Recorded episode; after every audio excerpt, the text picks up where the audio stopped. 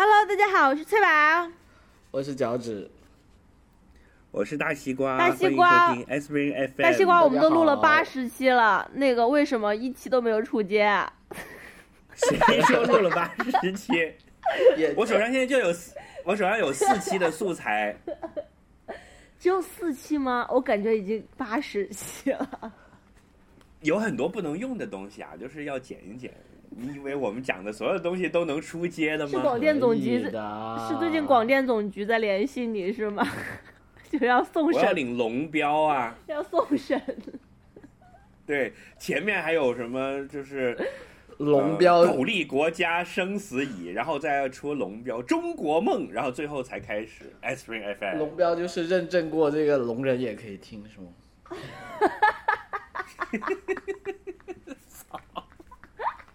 什么鬼？一个什么东西一个啊？聋人的你在说什么播客吗？哎呀，所以所以是怎样？我们这一期就整个都台湾腔，是不是？我觉得你们两个应该坚持不了那么久啦。我可以，哎，其实我还好哎，我跟你讲哦，你是不知道哎。我上次去完台湾回来，我真的就是这样，就很久呢，就没有回来。你还好一点好吗？你至少是南方腔啊。像我们这种在北方的人，被带跑简直觉得很可怕，变成另外一个人。哪有？人家一直都北京京骗子，好不好？脚趾为什么不说话？呃，因为因为真的会被带跑了，然后我在克制我自己，真的吗？你 真的。我真的可哎，以真直这样讲，的是真的，我跟你讲，就就台湾腔就很哦很有很有污染性，你有没有觉得？台湾就是南方的东北话，就为什么你们没有感受到啊？因为就是东北话？也就很容易期待他们两个在一起，是吧？对呀、看谁带跑谁。所以你是就很想要看，呃，台湾女生嫁给东北男生呢，还是说，呃，东北妹跟台湾男生在一起交往？不行了，我坚持不下去了东北。妹跟台湾男生会比较有喜剧。我赢了！哎，你看我早就投降了哦。我说了，我说了，我一定会坚持到最后的。我爱台湾，台湾爱我。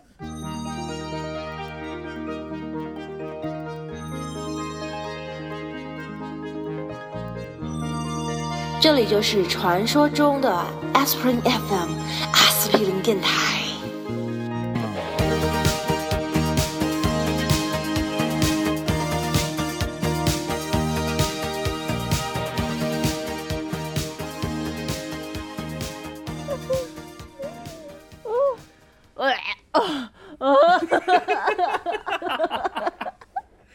所以怎样？今天的主题是要黑台湾吗？不要不要不要！我还有好多同事是台湾人呢。我我现在我同事问我玩的怎么样，我说嗯超开心哦，真是太好玩了，超好玩，东西也好吃，人也 nice，就是想留在这边不回来。对，所以我们今天就是要揭开翠宝这个连篇谎话背后的黑幕，是吧？也没有到谎话那么严重啦。来说一说台湾有什么好吃的，翠宝啊？哇，台湾好吃报菜名儿。太多了。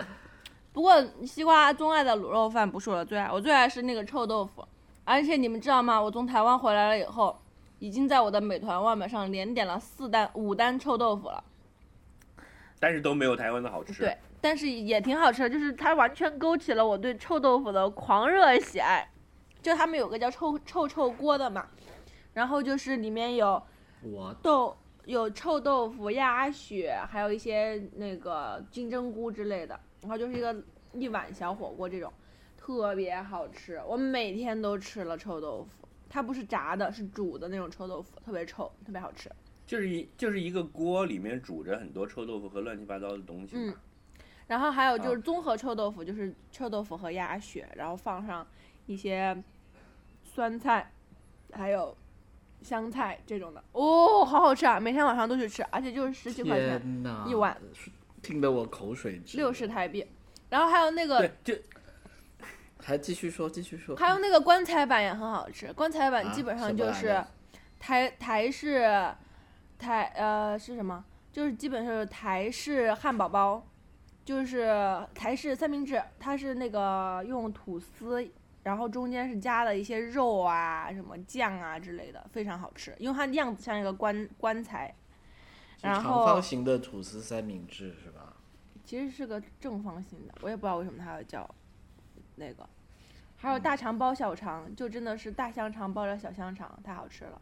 还有就是那种，呃，饭团也很好吃，还有芋头相关的这种什么甜品，还有就是那个叫什么芋头包奶油什么之类的。然后还有就是每天你去夜市就觉得自己的胃不够用，哎，就是吃完这个怎么办？又要要很 strategic 的去安排这些小吃的路线，还有那个面线，你也可以去后巷抠喉啊。我还以为你在讲广东话。对，以你以你以你对食物的称赞来看，应该其实本身应该感觉还挺好的呀，就起码别的不说，吃了很多好吃的东西，这就已经很值了呀。就这些都是陈词滥调啊！就每个去了台湾的人回来都会跟你讲，就是这好吃那好吃。嗯就起码好起码起码在食物方面，你并没有打破那个叫什么，刚刚西瓜那个叫什么叫台湾的魔咒就台湾魔咒嘛，就所有人去台湾回来没有嗯说台湾坏话的。食品方面没有打破，那什么方面打破了？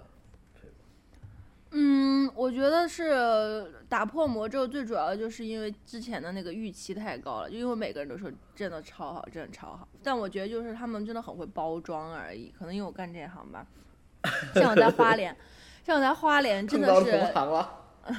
在我在我在花莲的去玩的两天，基本上就是觉得说，哇，这都是就是怀柔一日游级别的就是景点，就是稻田啊，那个什么倒闭掉的工厂啊，然后还有那种什么小农小农场啊，那个农场就是有一个牛和一个鸵鸟在那边，然后你知道那个国然后你可以买一些草喂它。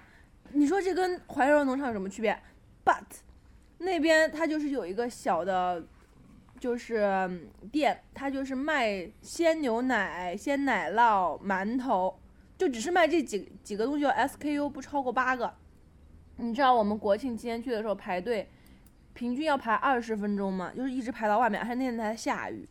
而且里面呢，就是卖一些什么周边产品，就是奶牛花纹的什么笔啊、本儿啊，奶牛的存钱罐啊，whatever 的，就是哎，生意好到爆啊！我心想说，啊，这就是什么东西？然后很多小朋友去玩，然后大家都很开心，我就我就完全 get 不到啊。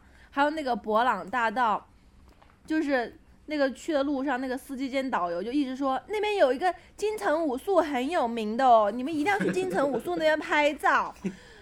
然后我就说，哎哎，这个听起来不错，感觉有个武术馆哈，就金城武术，感觉好像是 就是，是不是以前李小龙在那边拍干过什么事情哈？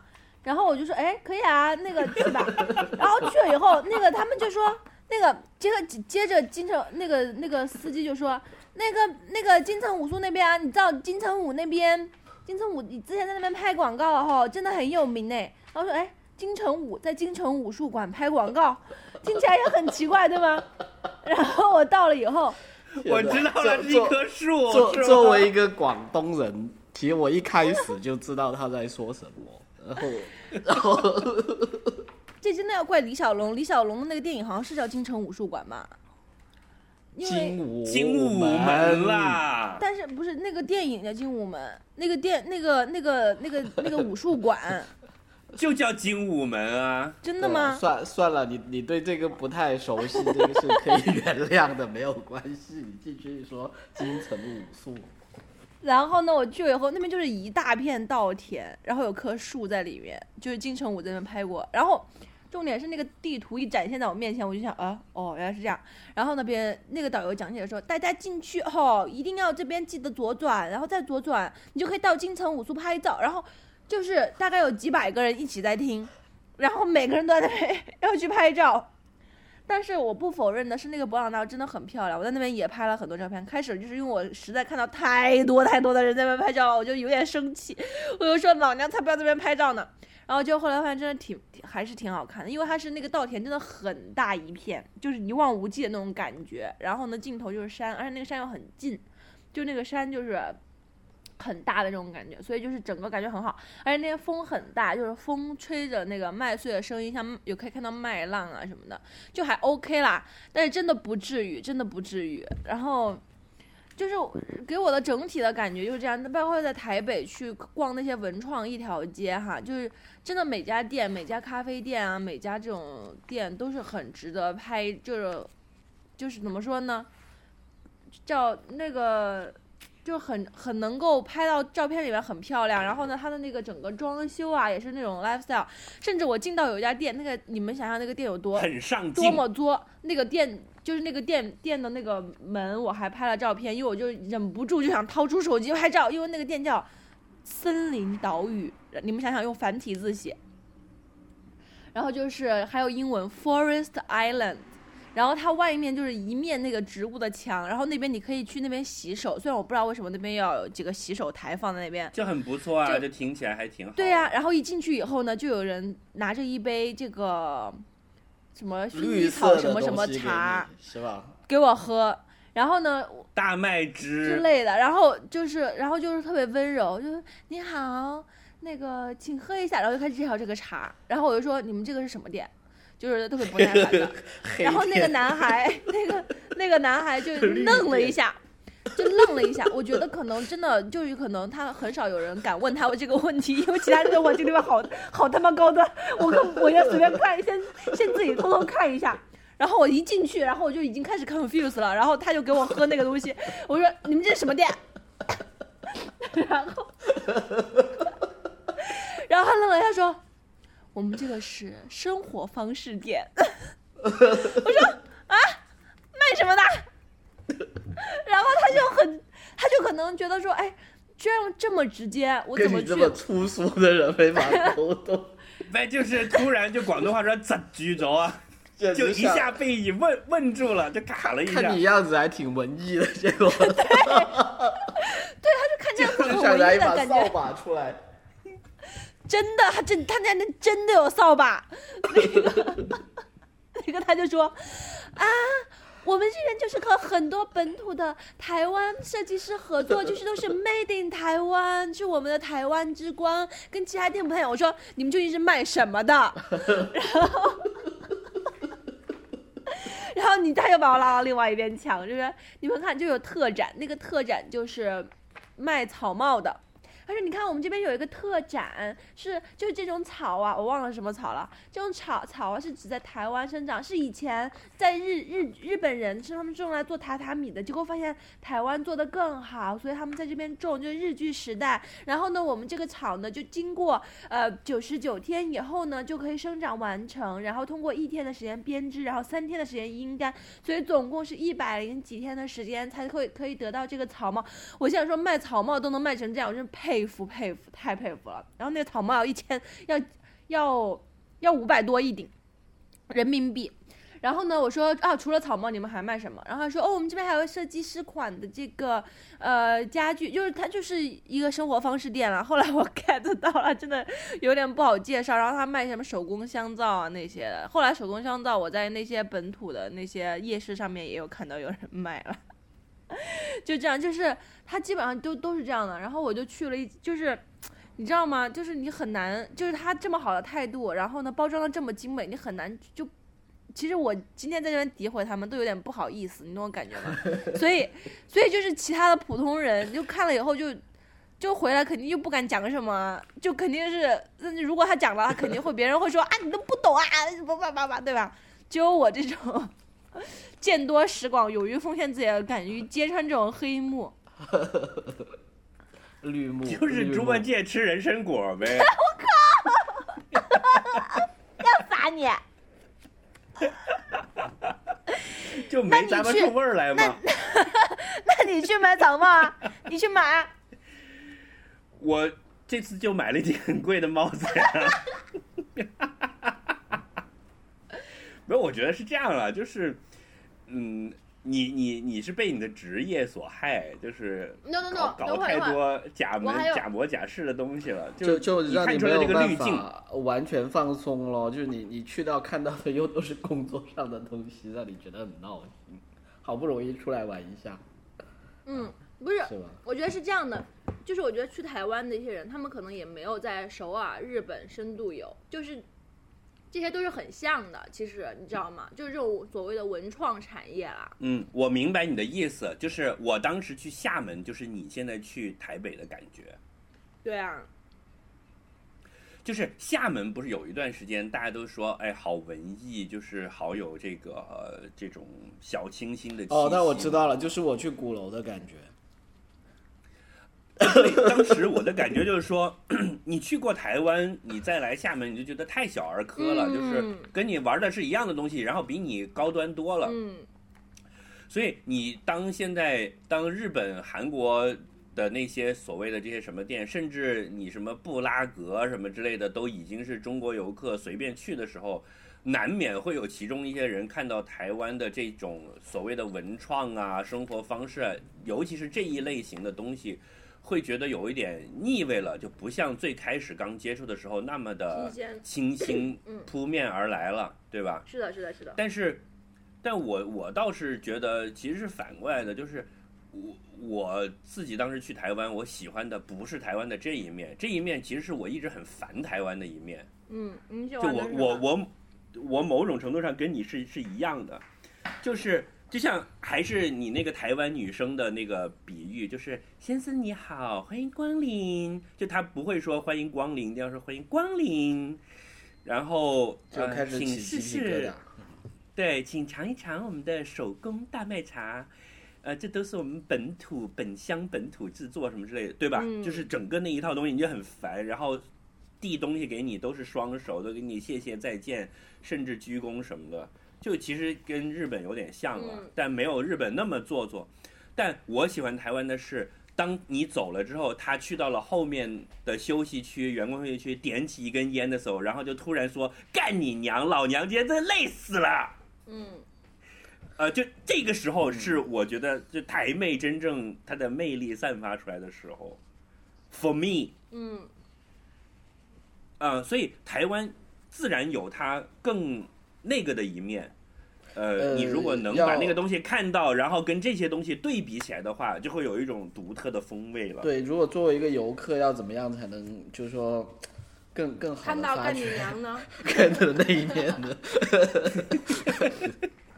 就就就对于我这个没有还没去台湾的人有什么有什么？就白天可以去这些所谓的什么什么创意园啊、文创区啊，但晚上要去夜市转一下啊。我觉得现在去夜市啊，哎，但是我想说的是，台湾不是不值得去啊，我觉得台北是 OK 的，台北就挺舒服的，就你不要抱有那种说啊很了不起，就是它作为一个 neighborhood 城市是很 OK 的。然后那个，嗯，我觉得垦丁很好，我喜欢垦丁，垦丁真的很嗯漂亮，然后它有那个。嗯，它有很多大大大量的这种国家公园嘛，然后它是海与山的交界嘛。花莲我觉得哎，你这次去了蛮久的哦。我去了十二天，天啦，我也想去那么久去台湾。嗯，然后我想去台湾去一个月。真的可以，我觉得我觉得他们那边就是其实。就是我我我觉得还有一个原因，是因为真的是最近十年，就是北京发展的很快，我个人的感觉啊，就是它真的一年跟一年不一样，就是有很多东西，包括文创类的东西啊，其实北京也是有了，然后北京的年轻人也是很活力四射呀，包括就是说，呃，懂礼貌啊或干嘛。其实我觉得这个城，北京这个城市，我反而去这样对比起来的话，我觉得北京这个城市是跟以前很不一样。所以就是如果说我是一零年生活在北京，或者零九年生活在北京去，那个时候再去台湾。可能跟现在的感觉又会很不一样。那加上我现在又在北京的朝阳区，每天没事儿就去三里屯吃饭，所以就是就是那个 benchmark 就是其实是一直在变化的嘛。我现在在吃馒头，by the way。嗯，吃完面条又吃馒头，你不撑吗？大早上的，这么费粮，食。而且我我的第一个反应就是说，可以吃这么多碳水，然后还不胖，就年轻，真的好。就我们生活方式店不适合你这种早上起来要吃馒头的人。你要早上起来吃两片吐司，喝一杯低 cap 的咖啡的人才是我们的目标客户。I know, right？你这种爱吃臭豆腐 又要吃馒头还要吃面条的人，麻烦你去夜市买草帽，真是的。真的，哎呀啊，还有就最近，因为那个 Netflix 推出了一系列的 stand up co comedy，所以我最近一直在看，真的蛮好看的。大家可以哪里？Netflix 哦哦，那个我我我是当然我是在哔哩哔哩上面看的盗版的，只要只可以看正版的，但我不知道那要不要钱，反正就是他出了他当然要钱。在套上要餐里面钱了，没啊在套没有额外收餐里面费的了，在套餐嗯里面的了，就啊对对我这意思一个套餐，嗯。我觉得台湾，我我综合在大概过去的十五到十年间，所有去过的人回来跟我绘声绘色讲的东西，嗯百百分之八十甚至九十跟你说的是一样的嗯啊，嗯。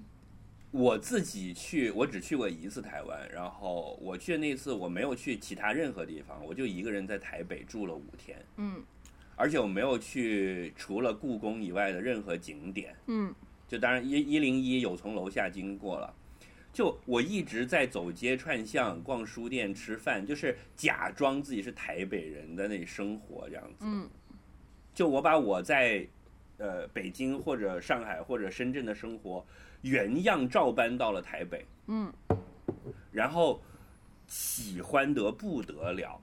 原因在于，呃，我觉得我我综我综合总结一下我所有的道听途说和你今天讲的这些和我自己的感受，我觉得是台北给台北或者说台湾的生活给大陆的人提供了一种不一样的选择，就呃，大家会觉得那是一个已经回不去的故乡的感觉，你知道吗？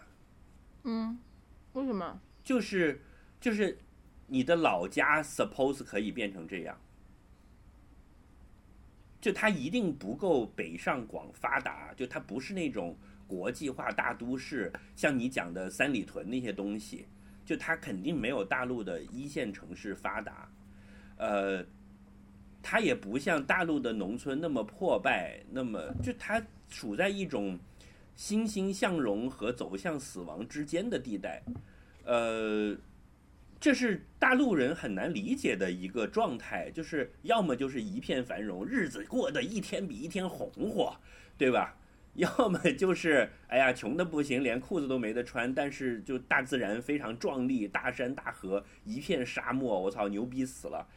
呃，在以前中国人出去旅游的想象里面，目的地就是两种，一种就是去纽约、伦敦、巴黎，一种就是去什么大沙漠，呃，澳大利亚看大石头，呃，所以台湾对对于这种思路的旅游来讲，会觉得说，到底看什么？没有东西可以看，就它没有什么著名的景点。你看，你去到就一个金城武术，我也要去看它也没有书。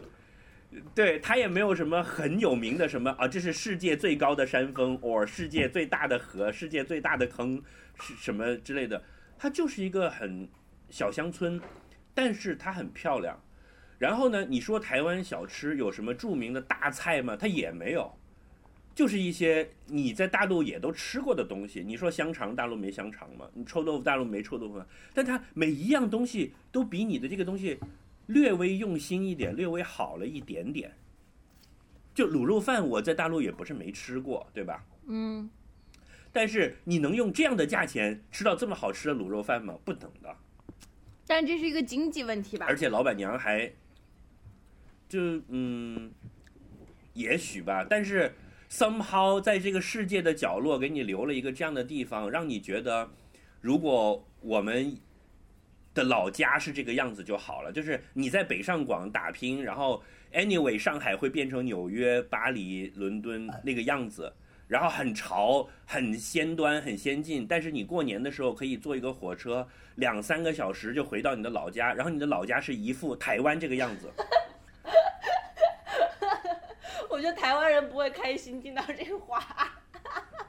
对，但是我觉得大陆人的意淫就是这样的嘛，就是那个，尤其是像你这样的年轻人在北上广打拼的，你的意淫就这样，就是我不希望我的乡村那么凋敝那么土，我会有一些很乡土的东西，比如说我有一个糖厂，然后后来他就，呃，有一些从。呃，大城市回来的年轻人把它做成了文创产品，把它做成什么奶牛风格的笔记本，或一个老奶奶做的草帽什么之类的，然后他们也卖挺贵。但是我的乡村很有钱，我的自然环境也没有破败，对吧？然后那种本乡本土的这种街坊邻居的这种感情，大家互相之间的这个邻里关系也都还在，不会像互相做假的东西、黑的东西来坑来坑去。哎，这就是一个理想国啊！嗯，我觉得你也把它带上滤镜在看，就是我我是没有觉得，我我是说，我是说有理想是这样子，实际上并不是这样子了。嗯，啊，就实际的情况当然不是这样，就是我是说大家的 YY 是这样的，所以每个人去到了台湾之后，就怀着一种哎呀好棒啊，哎呀这个好好啊，哎呀这个好好吃，哇好美。它其实这个美里面含有了一种，呃，并不客观评价的感情，就那个感情是一种类似乡愁的东西，就大陆人对台湾有一种乡愁的，嗯，虽然所有人都不是台湾人，但是会有一个说我的家乡本来会是这个样子的的那种乡愁，嗯，感觉，于是就把西瓜你是拿不到龙标的了。就就你刚刚在，肯定的。这龙标龙标拿不到，龙龙人听不见，这一整段龙人都听不见。就像我，我不是去年连续去了好几次日本嘛，然后呃，我的同事啊什么会说你怎么老去日本，那么爱去日本。然后我的一个体会就是，其实跟台湾的感觉类似，就是中大陆的游客去了日本，往往会说很喜欢，尤其是去了京都。但是我想讲的是，所有的中国游客爱的并不是真正的日本，他爱的是一个想象中的中国，就一厢情愿的认为京都现在的样子就是西安本来要成为的样子，于是很爱他。但那是不对的，人家如果我是一个日本人，我会很不爽你们这样。但是那些就哎，我跟你不是一国哎，你不要这样歪歪我好不好？但是那样就那些，但是那些就是在就是唐代的建筑风格，就是他们学去的。呃，是，但是学了之后，人家也变成了别的东西了呀，已经。嗯。就你们俩是一个高中毕业的，然后后来各自上了自己的大学，各自又结了婚，生了孩子了。你不能，你现在有个老同学跑过来说：“哎，我们是一样的耶，我们因为我们是一个初中，我们国中是同校的。”你不会这样，就你不爽的嘛？那印度人跑来说：“你们的文化也全都是我们的。”中国人也觉得莫名其妙，对吧？嗯，佛教里的一些佛像是可以，就是是挺像的呀。但是我们后面有中国的这个改良嘛？对呀，同样的嘛。就是如果现在印度人跑来说：“你们全是我们的东西。”你也觉得不爽？哎，我们是有一点是你那儿来的，但后来我们加了好多东西进去啊，对吧？所以日本人也是这种心情对待我们的嘛。嗯哼。嗯，我虽然我知道我这么说会很多人骂我，然后大家也觉得不公允，但是我我觉得就是我自己对这几个国家的了解感受下来就会是这样的。就包括韩国人其实也不也不认啊，就是人家现在已经不当你是大哥了，你们一天到晚自己充大个儿。我我非常能理解台湾人民那个就对大陆大陆游客就有点烦的这个心情了，就因为大陆游客不管说好的还是不好的，其实都是带着滤镜的。有不好的，有不好的，就是我的姑妈去了台湾旅游，参加旅行团的那种，就是三天五天就回来了，回来说哇好破，就完全不行，还不如深圳呢，看着就跟深圳关外似的，像保安。我觉得你姑妈说的挺对的，就你从观感上当然就是这样的，但是我觉得你的那番评论才是带了滤镜，因为比如说我去布拉格，我可能也会出现这番言论。那你要怎么说呢？出现什么言论？就是好破啊！我去布达佩斯，哇，这也是首都啊，好破啊，还不如北京呢。那这这个我说也是也是很 likely 你会说出的一个 comment 嘛，这也很正常啊。就是就是你你你出去旅游肯定是拿这个跟自己的就是家乡比啊，尤其是城市的话。嗯哼，就是你对他到底是一个什么样的期待的问题？就你你希望像我姑妈是从小可能一直对台北有一种粉红色的幻想，觉得是个国际化大都市。对啊。然后到了台北之后，发现连高楼都没几栋，他就很失望。嗯，这是因为那因为可能最近那的经济发展嘛。那你看二十年前的，就是他们接受那些信息，就是二十年前嘛。就那二十年前，那就是确实是不一样。就现在又有了改变嘛。就他去了以后，发现哦，现在有了改变啊。就我觉得这是很正常的。旅行，你旅行去到那个地方，发现跟自己想象中不一样，这不就是旅行的目的吗？就是你要真的去嘛，而是不是听别人说嘛，对吧？对我反倒希望台湾不要变了，就是，就这这才是真正大陆人的私心，就是希望台湾永远保持现在这个样子。然后呢，经经济发展就大陆发展就好了。然后我们什么时候对大城市烦了，想去一个漂亮的乡村，就去台湾，这才是大 对，这是这是大陆人真正的这个私心。这是你本人的私心而已吧？就比如说台北不要修那么多高楼大厦啦，修了就不漂亮了。但是陆家嘴，我们希望它修满高楼大厦，就，对吧？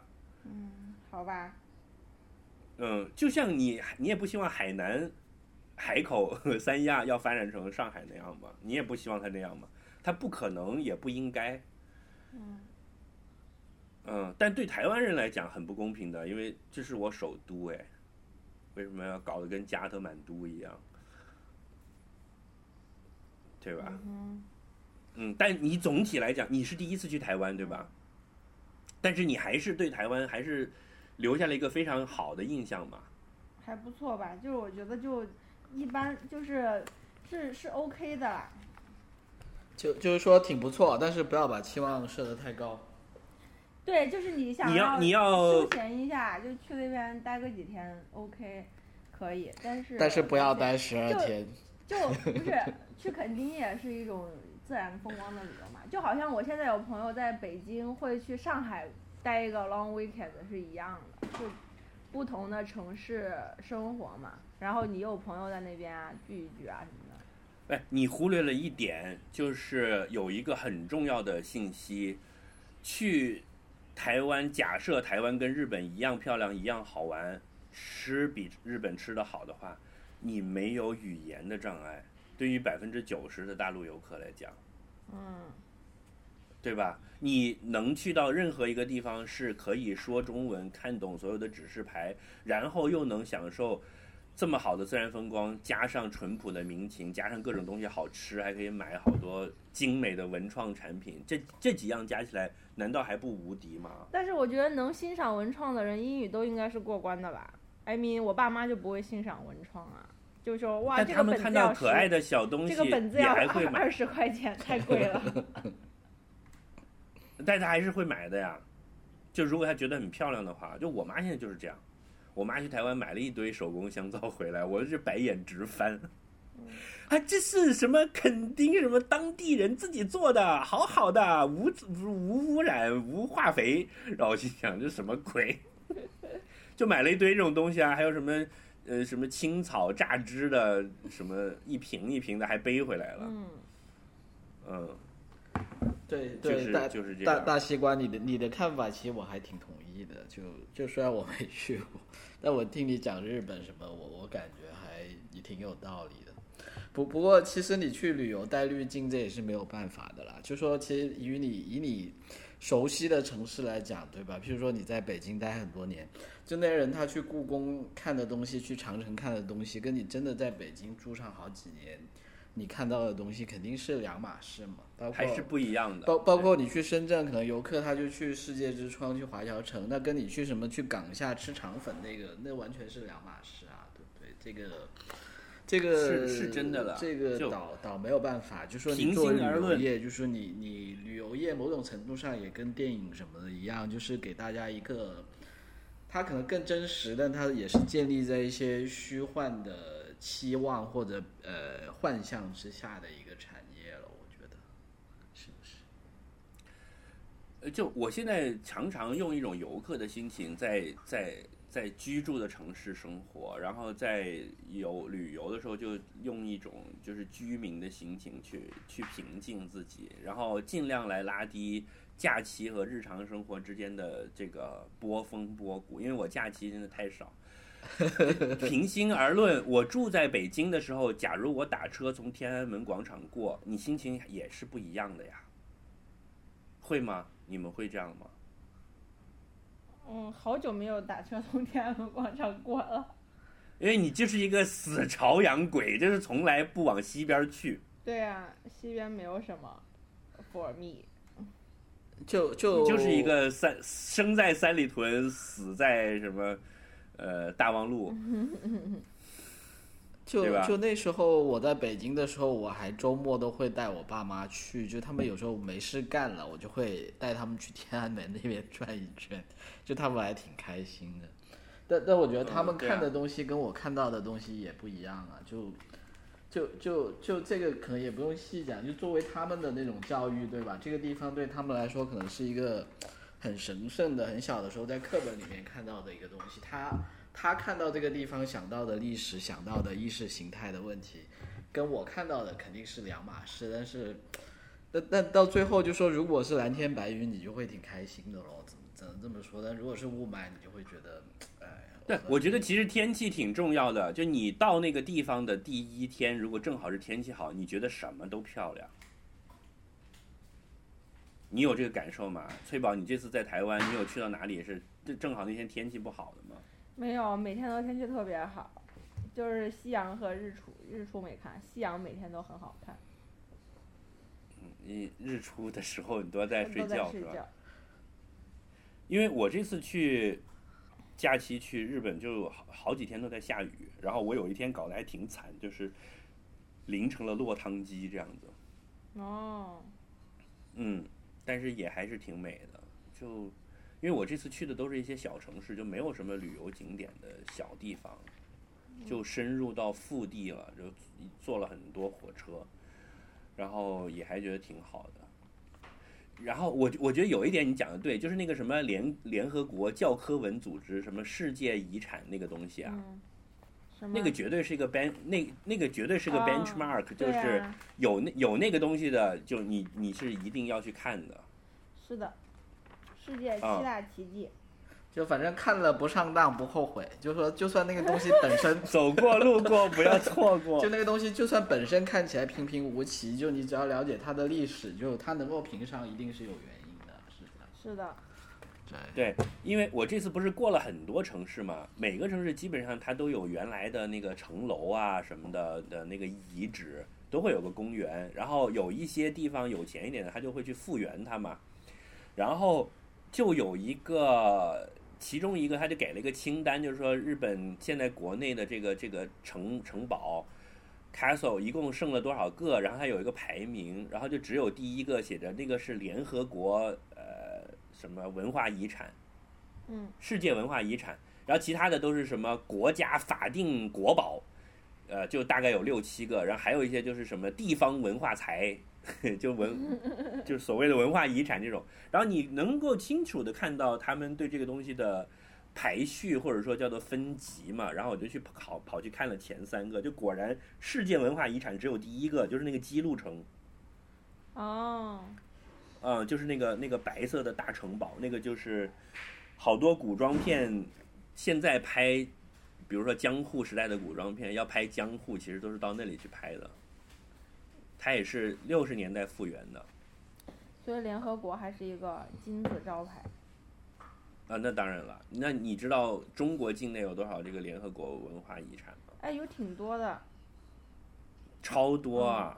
一百多个，啊就是对，你可以全部走一圈。嗯嗯，北京就很多应该，那当然了。深圳应该没有。所以你深圳，嗯，是深圳没有，我们是小地方嘛，没有，这主要是主要是历史的一个问题了，它也有自然自然风光。因为因为它是叫 World Heritage 是吗？哦，是这样子，对，也有也有。对这个但这个我但们可以稍后它去做一起码下功课。对，但它起码应该是有一些文化的含义在里面嘛。那你如果在那里生活的人类历史不长，那你没办法了，这倒不是大跟小的问题。嗯，好啊，那你这次台湾之行就有什么 highlight 吗？肯定很漂亮。那个龙龙龙有多漂？亮？它的海是真的很漂亮，就是在我见过的海中间能够算是很好看的，但它沙滩比较少。然后我们正好我们离开那一天的话，它那边有冲浪节，其实冲浪也蛮好看的嘛，就其实可以看人家冲浪。然后嗯，有很多壮汉在那里，是吧？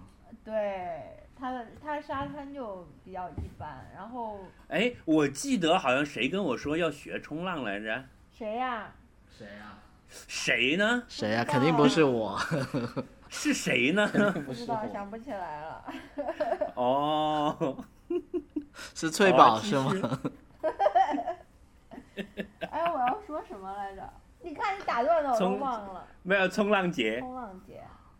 哦，那个他那垦边就是反正生活节奏很慢啊，就骑个小摩托，每天没什么事。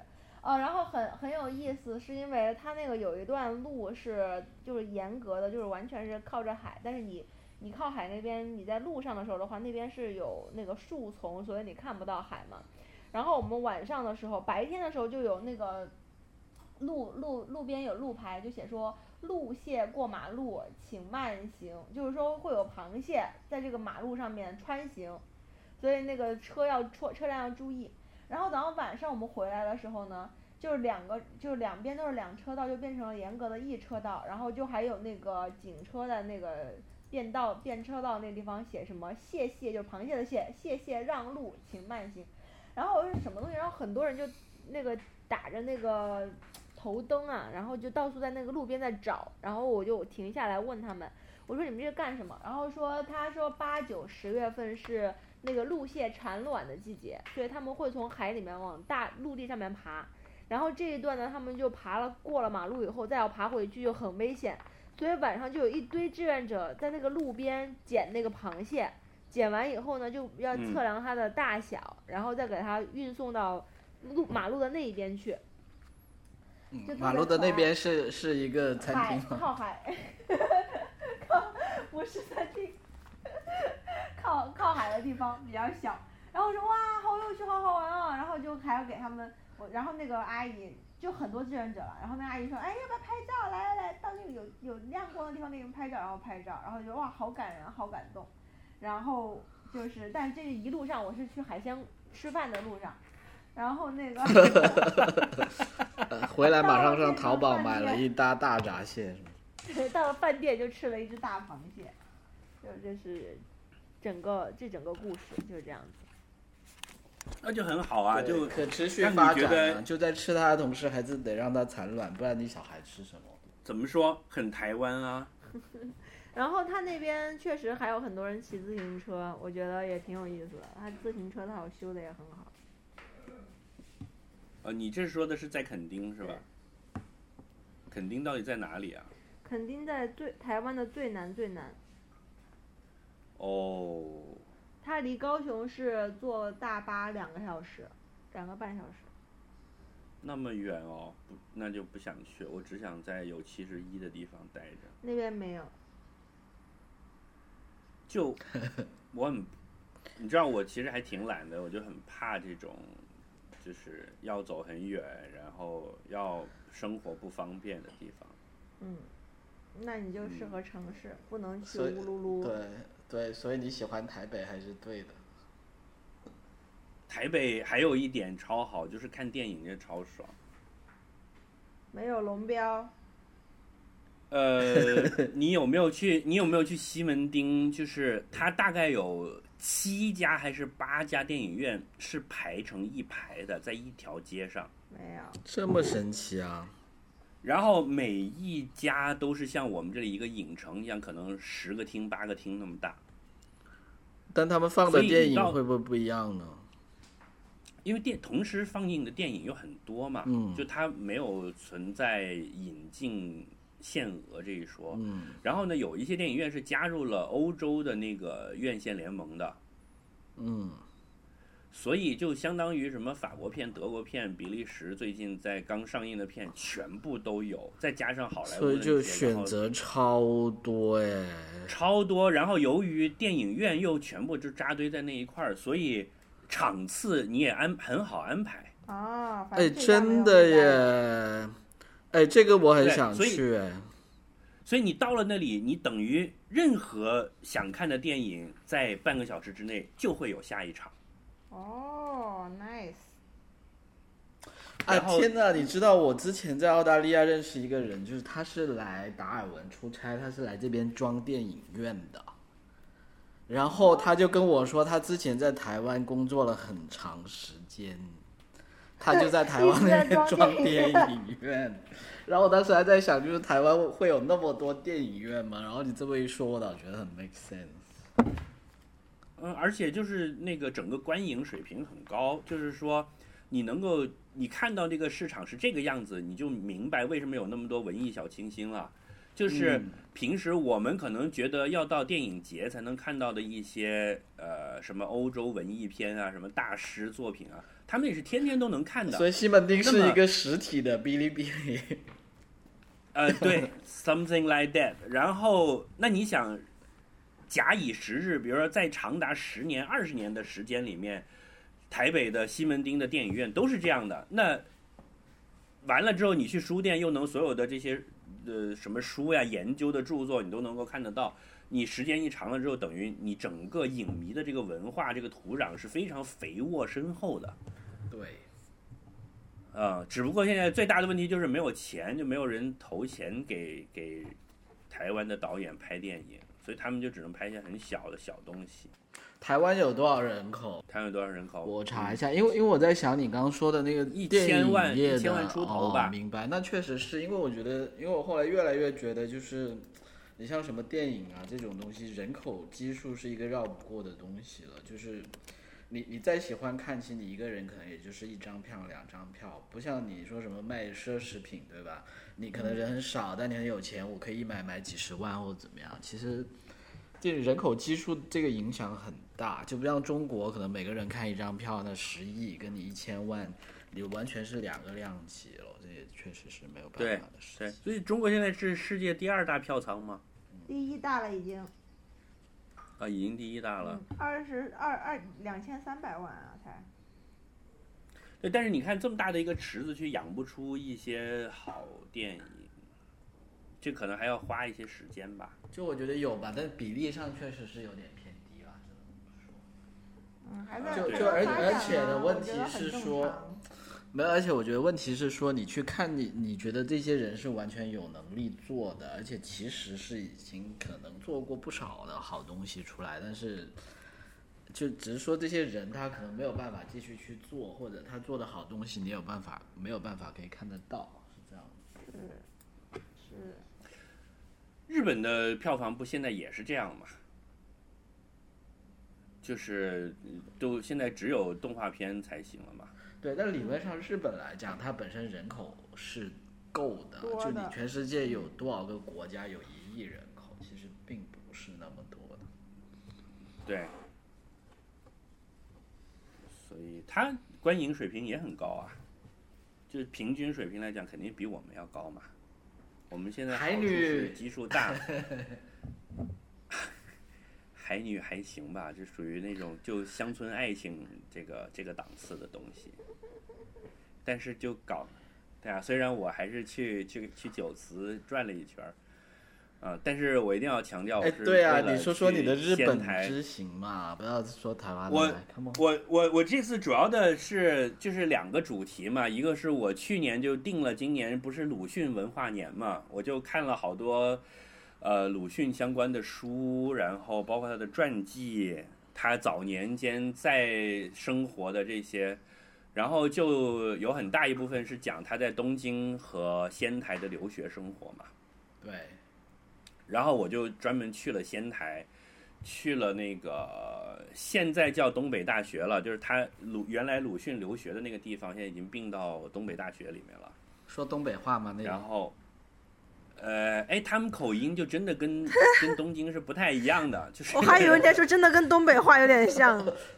或者说削你啊？就笑就反你啊！正比较冲，比较冲，然后不像呃关西地区那么细声细气、恭毕恭毕敬，就是相对来说民风粗犷淳朴一些。然后物价明显比东京低，那那边会就我有什么孔乙己小酒馆这样的？就吃的东西很多，因为因为东北是海鲜的产地嘛。好违和啊！你继续说日本的东北，呃，对呀、因为因为它是正对着太平洋，我还我还路过了福岛，呃，这个事情不要告诉我妈。哎呀精子然后就怎怎么精子啊？就是精子被辐射了，对啊，后代堪忧啊！赶紧去检查一下，行吧？看吧。后代说不定能生出奥特曼。福华男科医院这个照照显微镜，看有的快不快？就，但他那个大地震的损害还是很明显的，就是到处，比如说商店，你都会看到贴着海报，就是什么东北复兴这样子的，他会有一些这种政府支援的项目和活动吧。就总体来讲，就是那种破败的小城市的感觉，但是还保持了原原来的一定的水平吧。反正仙台街上是有一个商业街，呃，是有 LV 专卖店的，哦，就还行啊。然后很意外的去看了一些县一级的美术馆和博物馆这些东西，然后藏品和展览也都还不错。反正就一路扫了很多东西吧。鲁迅当年在仙台住的时候，就是他不是有他的日记嘛？就他其实对仙台那个抱怨颇多的，就觉得到了小地方，他是那里唯一的一个留学生。哦，那也是有可能的。对，然后日子过得也比较艰苦，然后我还去看了他的故居，就当时他住的一个木头的两层楼的小房子，就大概走路到学校，到他上课的那个教室的遗址，呃，原址，呃，大概也就是走路五分钟十分钟吧。哦，日本人啊也把他的这个故居弄起来了。都留下的，就是会有牌子写着鲁迅故居，然后专门办了一个展览，那个展览很小，就在那个东北大学的呃档案馆的二楼，就分成了两边，一边就是讲讲东北大学整个的历史，一边就是鲁迅与东北大学啊，啊、就。展品不多，但是就觉得你知道日本人做事儿有多细的啦，就把他的成绩单，然后每一年上的什么课，然，后那一年人真的不能出名哎！就你想，如果我大学把我什么考勤表都贴出来，我真是肿死了。对，就他的考勤表，就是周树人那一年是缺了一次课的，天呐，那然后上面就打了一个大大的勾。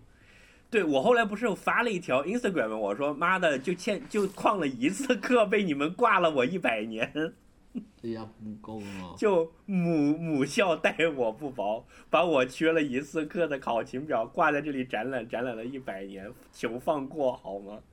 然后包括他的成绩单，就第一个学期学了哪些课，然后你看那成绩全是丙丙丙丁丁这样的，啊，就 对呀、怪怪不得改就行。然后还有就是著名的那个藤野先生，不是在他的那个《藤野先生》这个篇小说里面有讲说，藤野先生帮他改笔记嘛，嗯，整个鲁迅的笔记本是复原本放在那里的，就你可以看到当年他写的笔记，然后上面有红字是藤野先生给他改的笔记哦，啊。然后包括他呃当时什么穿的衣服，然后哪一天谁谁谁回国，他们一起先去照了个相，然后那个照片的下面还写着说，据他的日记显示，他们去照这个相之前，先一起去咖啡店吃了甜品。哎，生活的不错啊。呃，对呀、就是先一起去了咖啡店喝咖啡，然后吃了蛋糕什么的，然后一起去照了相，然后那个就挺感人的，整个那个呃展览下来，包括鲁迅里面有写到，就是他最开始到那儿的时候，然后觉得说其实日本的学生并不怎么样，就他说呃其实论见识论谈吐，呃就是我震旦青年不在其之下。但是讲到拉关系、搞活动，就他们就热切多了。就你看，鲁鲁迅其实是一直是一种冷冷的态度在那里生活的。嗯，就他自己，因为那个时候中国人也被歧视嘛，因为那个时候一九零几年刚刚日俄战争打完，呃，日本正处在一种就是自我很膨胀的时候，其实有点像现在这个这个时候。然后呃，就讲说支那来的人，就日语也不是很好，成绩也不是很好，这样子。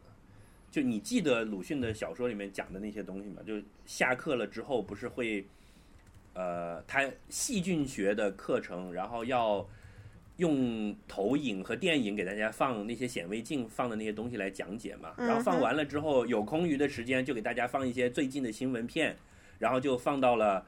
说呃，中国间谍在日俄战争中被抓住了，被砍头这个事情嘛，然后他才觉得就要弃医从文嘛，这是他弃医从文的契机。然后，然后他那个展览是仔细到说第二年的课程表放在那里，然后旁边标注说，你看从这一个学期开始加入了戏，不是加入了细菌学这一门课 啊，啊、是就第一年是没有这门课的，第二年加入了这门课，什什么学啊？你说？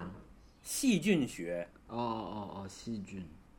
就是要用电影来讲解的的那一门课，就他做的非常的细，然后包括他有后期一些跟年其其他的青年的访谈，就是说对当时这个中国留学生的印象，然后那个很有意思，就是说，呃，鲁迅从东京来仙台上学的时候，日语已经完全没问题了，就是日常沟通是 OK 的，嗯哼，然后呢，很爱抽烟，然后也经常给别人递烟，就写了这么一句话在那里。就你可以看到那周围的风土，然后因为那一天天气也不是很好，然后很冷，因为我从东京坐火车一到了仙台，就东北地区就是阴冷的天气，风很大，有点像苏格兰那种感觉，就呼呼呼的刮着风，然后阴阴的天，然后天上就灰色的云卷成一堆一堆的。然后在那个校园里面走，然后就想起讲的这些事情，你就觉得你某种程度上你可以体会当时这种心情。就你从一个很穷、很很很被欺负的国家来，然后这边的人一天到晚就都趾高气扬的，但其实你自己心里又觉得他们其实并没有你厉害，嗯，嗯。然后我是觉得鲁迅真的好牛逼，就他的自学能力太牛逼了，就搁到今天，一样也是个人才。就他在东京待了两年，他也没好好上学 这就是你对他的评价有点不够高吧？继就续继续继续。就你看刚才那个讲说他他日文已经不错了，对吧？他是到了日本才开始学日文的，就像今天的留学生去到那个地方才开始上语言学校一样。他在东京上了一个叫弘文学院的语言学校，上了两年，嗯，然后在弘文学院的时候就开始给一些留学生自己办的杂志，有一本就是浙他们浙江同乡会办的叫《浙江潮》，嗯哼，就很潮。然后他写的写了一些什么文章呢？是讲中国的矿业的发展和中国矿物的分布的。嗯，因为他之前学的是这个专业，他是矿工学院毕业的，然后到日本去学医的。当时如果去澳大利亚，估计不会改行了。哎，对，所以你想，他他其实他其实是个理科生哎，就他学了很多这些东西。然后他当时是在日本，在东京呢，就整天去沈保町的那个旧书店。就我以前也也就是我可能以前的节目讲过，我在那里也晃了一天。他就翻很多德国呀、法国、英国的这些呃专业杂志，就相当于我们现在看一些呃专业杂志的东西。然后他就自己翻字典去把它翻译，然后就把这些东西汇编成一个文章，就在浙江潮上面发展，呃发发表了，就讲中国的矿业的东西。然后他到了仙台之后就开始学医嘛，然后又讲又翻译了一些医学方面的著作，在中国杂志上发表。后来又回了东京混之后呢，他就自学了俄文，然后就翻译一些俄国的小说，像什么契诃夫呀，呃托尔斯泰啊什么的，他翻译了很多俄文小说和诗歌到中国。走上了文文艺青年，就走上文艺道路中年的道路。那你想，他的学科跨了多少？然后他的语言学习的能力跨了多少门语言？他自学了德语。确实很厉害。确实很厉害。我们我们就是被手机他所有，这些东西，我们就是被手机毁了了一代。我要是天天不玩手机，也这么厉害了，但是没有办法。鬼嘞。他所有的这些东西靠的是什么？靠的是去旧书店淘书学来的。你你这是不是人，你现在如果给他一个，这是不是毒给他鸡汤啊？一个 wiki，给他一个，给他一个互联网的话，他能怎么样？他会变成天天打农药吗？太有可能王啊者荣耀排名第一，对呀、王者就是贱人做人，把两个弟弟叫成贱人，我们连线了，开黑了。因为他是不是等一下，等一下，等等等一下，hold on hold on，他是不是交了一个 俄罗斯的女朋友啊？没有，他那个时候是在俄罗斯跟一个俄罗斯流亡的阔太太学俄文，行，我就说你的是怎么叫那那怎么叫是说都是淘淘那个旧书学来的呢？那个没去，就 半年时间，一周去一次，然后包括什么钱玄同啊，几个别的留学生也都在。哎，他好像他刚到日本的时候，那个梁启超还在日本。嗯。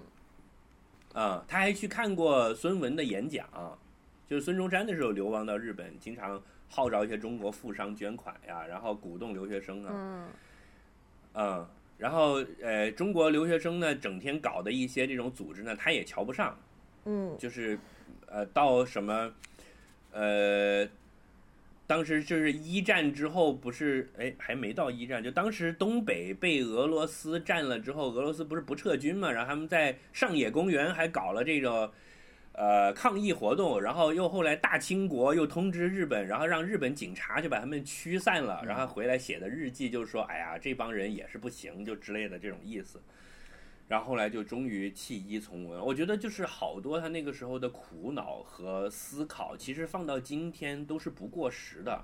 嗯，啊、他后来回了国之后，还是靠关系，等于原来留学的同学又给他介绍，然后就到了教育部工作，才拿了高薪，才能养家什么之类的。本来回了国也是在到处找工作瞎混，先回了绍兴，后来又在杭州找了一个工作。杭州找了一个工作呢，由于他不留辫子，就又被人说，就是说他新派啊什么。他还开了业余时间给大家讲性知识。啊，学医的嘛，就是开了一门，对，开了一门讲性知两性知识的讲座，然后就现在应该也是个微博红人。现在也很受欢迎，绝逼是一个大 V，我跟你讲。那肯定啊。然后，然后后来就那个学校又还闹学潮，因为换了一个比较呃老派的学都之后，就把他们这些新的又还罢课什么之类的。然后后来没办法混不下去，又找朋友，又又找工作，又给他介绍到呃，就杭州这个学校垮了之后，后来又说到南京去工作，因为后来民国成立了嘛。就等等等等，有很多事情，我我我推荐你们可以看一下那本书，就是他的一本传记，就还挺有意思的。其实你对照现在的年轻人，呃，出国留学再回来再找工作，然后一样跟自己的前途去迷茫。但是现在整个大的环境上，你没有那个时候那么恶劣，嗯，嗯，这还挺有意思，而且他还挺有生活情趣的。就在东京一天到晚也是说这个饭不好吃，然后找上谁谁谁一起去哪儿又搓了一顿，然后回来的路上又去看了个演出，然后哪里的蛋糕好吃，哪里的咖啡好喝之类的，就一样的，就是相当于第一代留学东京去留学扫货的潮男。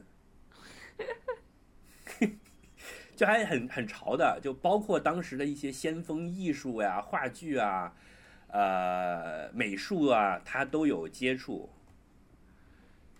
对，所以为什么他后来会走上那样的道路呢？是人性的沉沦，还是社会的 黑暗啊？就是一个文艺青年啊，就跟我们现在真的就很像很像。他自己省了一些钱，在呃东京的旧书店也收了很多浮世绘的画。他家里是很有钱，还他还是还是什么原因？他为什么会出国留学？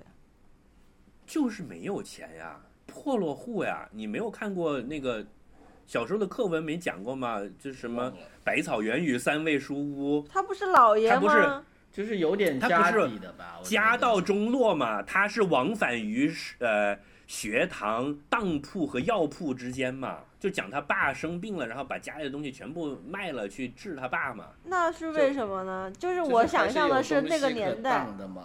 对啊，我想象的是那个年代他为什么能出他国的也不喜欢人肯定中医是人中龙凤啊。他这样的，他本来是要去考功名的，然后后来就是由于家道中落，他就去读了什么陆军呃什么学堂，就当时是学洋务的东西。嗯然后在那个时候学洋务是算是一种歪门邪道来的，就是因为牛逼的人都去考功名了嘛，啊，等于洋务是国家赞助的，公费留学，他就是因为家里穷才去读了这个，没钱供他读书了。所以他就在那个呃南京的什么呃陆军什么学堂学学矿业，就是学这些东西嘛，就当时洋务运动资助的这些。但是我觉得你说，但我的意思是说，你不能说因为他穷，所以他就这个。那当时的穷人比他多多了，他还是有一些 advantage，他才能去到这个。啊、对他本身是大户之家，后来没落然后他又有本来就是 well educated，所以他才能够去到那个学校。没错嗯没错对对对没错，有有有然后他扎实的基础他去到教育的对，而且他去到那个学校，应该也是属于学习很好，才可以被对。但是同样的，一百年以后的人研究现在的历史，也会讲说，翠宝也不是农民家庭，他也能考上北京的大学，对吧？他也是 well educated，也是呃什么重点高中，后来所以才能考上北京的学校，而且学外语专业的，一般都比一般家庭要有钱，一般家庭都去学理工类了，嗯哼，这也是现在的现实，对吧？对啊，所以他那个嗯时候是就是家庭还可以啊。对啊，你还不是也去英国留了学？你怎么没有翻译莎士比亚中文版呢？不是我的，我我想我刚刚想讲的就是这个意思。我就是说，在我们这个年代，留学很普遍，但他那个年代其实是留留学的人就已经是那个社会很很了不起，才可以出国了。是尖子里的尖子一帮。对啊，对你你你现在说我的话，留学的同样也是尖子，但是肯定以人口从基数来算，从人口从从这个数量上来说的话，现在肯定是比那个时候普遍多了呀。对，可能那个时候是 up 百分之一，现在你是 up 百分之10%五我觉得啊。对啊，这是 OK，很但他那个时候的留学在东京的也有很多鸦片鬼和天天逛妓院的是吧？啊哈。我就是觉得那个年代的留学跟现在的留学已经不是一个概念了，都。对，那胡适当时在美国不也天天打麻将吗？就你没有看过那个胡适的日记吗？就是大概是九月一号，今天该死，今天又跟谁谁谁打麻将打了一天，学业荒废，我惭愧，我自责。然后你看九月二号、三号、四号都没写，然后五号写了一篇说又去打打了。三天的麻将，连日记都没写，我惭愧，我自责，就是这样啊。嗯，嗯，就嗯，我我整个感觉就是这一圈转下来，看了很多他的这些东西，觉得离自己更近了，就嗯反而没有觉得更远，就他更像一个人了。就包括他后来跟许广平怎么好上的什么。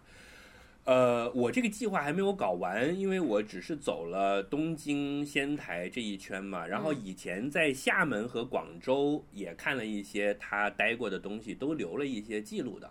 哦，然后接下来还有几个重要的点，是一个在北京有一个鲁迅纪念馆，其实鲁迅自己收藏的东西多数在那儿哦，啊。然后上海还有几个他原来在上海待过的点，再一个就是绍兴老家有一些东西。嗯你为什么对啊鲁迅这么感兴趣啊？呃，这是一个缘起吗？是要讲整个今年这一套行程的缘起是吗？就是你就是个人啊，为什么会这对鲁迅这么感兴趣？我个人其实是由于去年第一次去了日本旅游，嗯，他只是然后为了去日本想找一个主题，然后终于发现，哎，这个人我挺熟的。不熟，其实我之前对鲁迅不熟。我是这样的了，就我去了日本之后，我就就有一种奇怪的感觉，就是说，好多人觉得日本跟中国像，然后也有就是也有很恨日本的，也有很很喜欢日本的。然后我是一种，呃，it's complicated 这种感觉，就是有讨厌他的地方，也有很喜爱他的地方，然后有对这个东西、这个国家有看不透、不懂的地方。然后我是觉得搞不懂，那就去搞懂它嘛。于是我就看了一，就找了一些日本历史的书来看。嗯为了我第二次再去做准备，因为我当时九月份第一次去，去的时间很短嘛。嗯然后后来我就过年不是又去了一次，然后一个人在东京转了很长时间嘛。然后五一我又去把京都仔细的转了一圈嘛。哎，你真的去的很密集。因为有假就去了。然后这两次之前我都是做了准准备的，就是我首先我大概看了四到五本日本的书，就先看了一本通史，对它整个大概有一个印象。然后这是为了去博物馆看东西的时候，你大概不会只觉得是瓶瓶罐罐，对吧？你它属于什么时代，大概是在什么年份，它价值是什么，你要知道。然后看完了通史之后呢，我又对其中一两个节点的的东西有有兴趣的，就专门又去专题又看了一些，比如说专门看了一本江户时代的大众文化的兴起的书，那后后来就对浮世绘很感兴趣，然后包括明治维新它是怎么搞过来的。看完了明治维新这一段时间的详细的叙述之后呢，就其实对后来军国主义的种子就开始，那里面其实已经埋下伏笔了。那包括后来为什么会搞成那个鬼样子，因为他的统治阶级也不傻，也都是一些早年间就留学英英美学了很多知识回来的精英。那他们怎么会去做这么蠢的事情呢？就包括你要去已经在跟这么多国家开战的情况下，还要再去摸美国这个老虎屁股，对吧？这明显就是自寻死路嘛。那为什么他们会干这个事儿？然后又看了很多这些东西，那对整个现代史有一定的了解之后，我就觉得哇，这个东西真是太复杂了。就是包括韩国在内，这三个国家之间的关系，这种恩怨情仇，那这里面再往下细一步，当时的人在里面是怎么一个感受？他是怎么在这中间穿插的？那突然鲁迅就冒出来了呀。嗯那他是留学日本的清末的一个人，对吧？嗯哼，然后一直到二战之前去世。那他自己跟日本人的关系又很好，就包括在上海的时候，还有人说他是汉奸，因为他跟那些什么内山完造什么，不是天天避难都是避到呃内山书店去嘛。那他是怎么觉得的？然后，但是鲁迅本身又是一个很民族主义的人，就他又觉得说我们中国是不输你们这些国家的，我们是要崛起的，还要用鞭子把中国人抽醒的这样一个人。嗯那对于他怎么想，那就能把整个这个线能穿起来嘛。所以我就去年搞了那一通之后，我就觉得今年要以鲁迅为主线，这个了解一下。再一个，鲁迅本人也很有意思了，就他自己的那些小说，你现在重新翻出来去看，你也觉得真的就超屌的。就那个呃，有一些短篇小说，你现在拿来改编成电影，绝对就是那种黑色凶杀片，都是弥漫着恐怖气氛那种感觉的，是非常牛逼、很有才的。嗯，应该也而且鲁是拿不到迅自己还标的感觉。而且鲁迅自己看很多电影的，你知道吗？就鲁迅还后来还写很多影评呢。啊、